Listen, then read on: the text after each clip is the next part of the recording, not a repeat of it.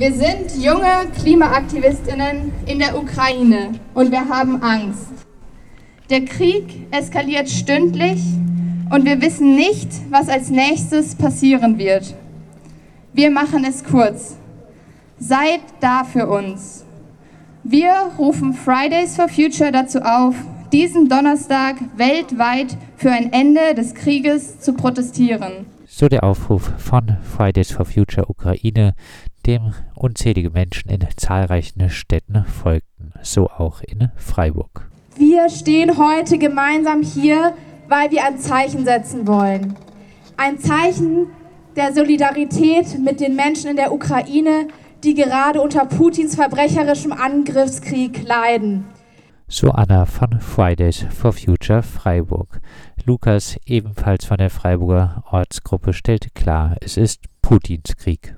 Dieser Krieg ist nicht nur ein Angriff auf die Ukrainerinnen und die Menschen, die dort leben, sondern er ist auch ein Angriff auf unsere Demokratie, er ist ein Angriff auf die Meinungsfreiheit und das friedliche Miteinander. Mit dieser Invasion richtet Putin unermessliches menschliches Leid an. Schon jetzt wurden zahllose Menschen getötet.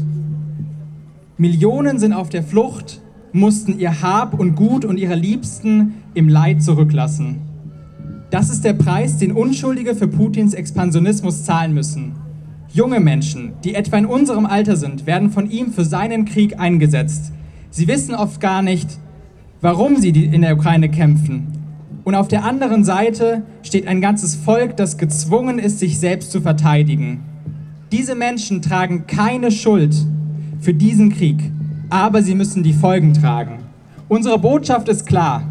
Putin alleine hat diesen Krieg angefangen. Er alleine trägt dafür die Verantwortung und er muss diesen Krieg jetzt stoppen. Fridays for Future sprach sich auch unmissverständlich gegen die unsägliche Unterscheidung zwischen guten und schlechten Flüchtlingen in dieser Situation aus. Wir müssen jetzt alles tun, um das menschliche Leid so gut es geht zu begrenzen. Alle Menschen, die gerade auf der Flucht sind, müssen aufgenommen werden. Immer öfter hören wir über die rassistische Diskriminierung von Geflüchteten, sowohl in der Ukraine als auch den, an den EU-Außengrenzen. Es ist nötig, dass sich unsere Regierung jetzt auch für diese Menschen stark macht und alle Menschen gleichermaßen schützt. Der Krieg zeigt auch Energiewende jetzt. Und wir müssen unsere Abhängigkeit von diesem fossilen System beenden. Genau dieses System hat in der Vergangenheit unermessliches Leid verursacht. Zahllose Konflikte und Kriege wurden für Öl, Kohle und Gas geführt. Und diese fossilen Energieträger finanzieren die verbrecherischen Kriege von Autokraten wie Putin. Damit muss jetzt Schluss sein. Lasst uns also dieses fossile Zeitalter hinter uns lassen. Lasst uns für friedliche und langfristige Lösungen einsetzen. Jetzt ist nicht die Zeit für reaktionäre Rüstungspolitik, jetzt ist die Zeit für Solidarität und den Einsatz für Frieden. Fridays for Future Freiburg also auch mit einem klaren Statement gegen den 100 Milliarden Aufrüstungsplan für die Bundeswehr. Was mich fassungslos macht, dieser Krieg ist ein fossiler Krieg, finanziert auch durch unsere Importe von russischem Gas. Und seit acht Jahren hält ein Autokrat die Krim besetzt. Und trotzdem hat unsere Regierung mit diesem Autokraten über eine riesige Pipeline verhandelt, die uns noch abhängiger machen sollte. Mit alledem muss jetzt Schluss sein. Menschen müssen über den Profiten stehen, jetzt und hier und überall. In unseren Gedanken sind wir bei den Menschen, die von Krieg und Zerstörung betroffen sind. Wir stehen an eurer Seite. Wir können uns nicht ausmalen, wie schrecklich euer Leid gerade ist. Wir stehen solidarisch mit euch und werden nicht aufgeben, uns mit euch zusammen für Frieden einzusetzen.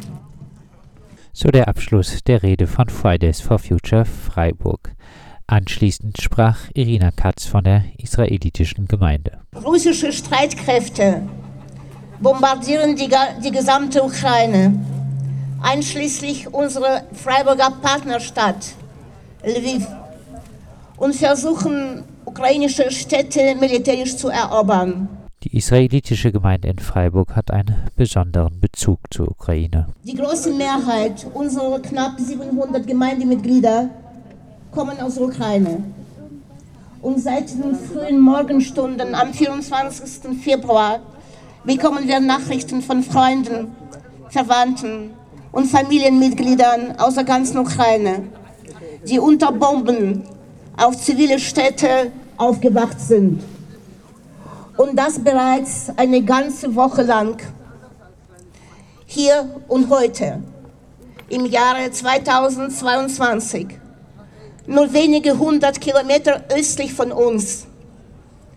Und sie wachten die letzten Tage nicht mehr wie wir zu Hause im warmen Bett auf, sondern in engen Kellern und U-Bahn-Stationen.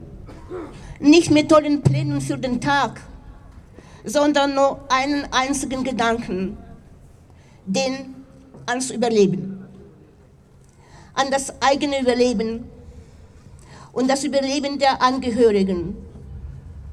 Aus dem Fenster und auf den Straßen seien Menschen, teils mit Kindern, auf dem Arm Kampfflugzeuge in unmittelbarer Reichweite, Bomben in die Nachbarschaft auf zivile Stadtviertel abwerfen.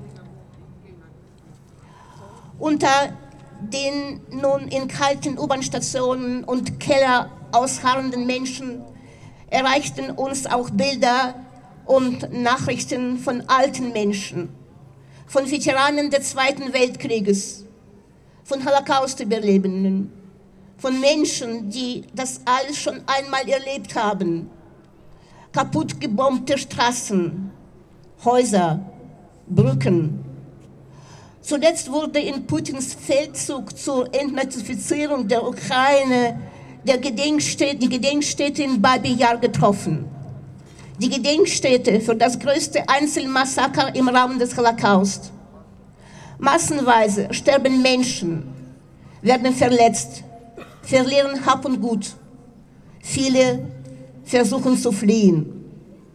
Wir haben wieder 100.000 Kriegsflüchtlinge mitten in Europa, darunter auch jüdische Flüchtlinge. Um jene mit Freiburger Bezug versuchen wir uns mit den wenigen Möglichkeiten, die wir haben, nach Kräften zu kümmern. Verzweifelte Mitglieder, die in der Ukraine noch Angehörige haben, drängen zu uns und sagen völlig aufgelöst, wenn sie jünger wären, wären sie schon dort und würden ihre Angehörigen, für ihre Angehörigen kämpfen. Wir versuchen so, sie zu beruhigen und arbeiten eng mit Helferinnen und Helfern und staatlichen Stellen zusammen. Doch es gelingt nicht, alle rauszuholen. Männer von, 80 bis, von, 18, Entschuldigung, von 18 bis 60 sind einberufen worden, müssen sich bei zuständigen Stellen mit Pass melden und kriegen Waffen ausgehändigt, um ihre Heimat zu verteidigen. So etwa wie ein Pianist aus Kiew, der vor kurzem erst bei uns in Freiburg war. Väter, in manchen Fällen vielleicht schon Großväter, Ehemänner, Brüder, Söhne. Stellen Sie sich vor, stellen Sie sich vor, es wäre jetzt Ihr Vater, Ihr Ehemann, Ihr Freund, Ihr Bruder, Ihr Sohn ganz normale Menschen, Zivilisten, wehren sich und bekämpfen Panzer der russischen Armee in den Straßen. Sie stehen gegen das Militär einer Atom- und ehemaliger Supermacht. Welch eine Schande für die Letztere. Irina Katz widersprach auch noch einmal entschieden der Entnazifizierungspropaganda von Wladimir Putin. Die Kreml-Propaganda führt sich derweil schon selbst ad absurdum. Abgesehen von der abstrusen Behauptung, dass ein Land entnazifiziert werden müsse, das mit, mit über zwei Dritteln einen Juden zum Präsidenten wählt, zu dessen Vorfahren Holocaust-Überlebenden und Helden des Krieges gegen Nazi-Deutschland von 1941 bis 1945 gehören. Bestreitet sie mittlerweile auch das Offensichtliche. Es wurden gar keine Städte in der Ukraine bombardiert. Wenn, dann würde die ukrainische Regierung selbst die Angriffe befehlen, auf sich selbst, ihre eigenen Familien und Freunde. In Russland ist es sogar unter Anordnung hoher Haftstrafen verboten worden, vom Krieg, Völkerrechtsverletzungen, zivilen Opfern etc. zu sprechen. Irina Katz erklärt, dass es auch um das Erreichen der russischen Bevölkerung gehen muss. Die Führung, die sogar die eigenen Soldaten belügt und sie teils ohne jegliche Information und Vorwarnung ins Kriegsgebiet schmeißt, ist gerade auch das Erreichen der russischen Bevölkerung jetzt ganz maßgeblich. Nur sie kann die eigene Führung endgültig isolieren. Nicht spalten lassen und Verantwortung übernehmen, so Irina Katz gegen Ende ihrer Rede. Lasst uns alle weiterhin und in noch größerem Umfang Verantwortung übernehmen, gerade in dieser Stunde, für unsere ukrainischen Freunde, die jetzt und in der nächsten Zeit unsere Hilfe brauchen und auch im Gespräch mit Menschen aus Russland oder mit jenen, die Kontakte nach Russland haben. Und lasst uns damit auch zeigen, dass wir uns nicht spalten und uns nicht unserer Zukunft berauben lassen.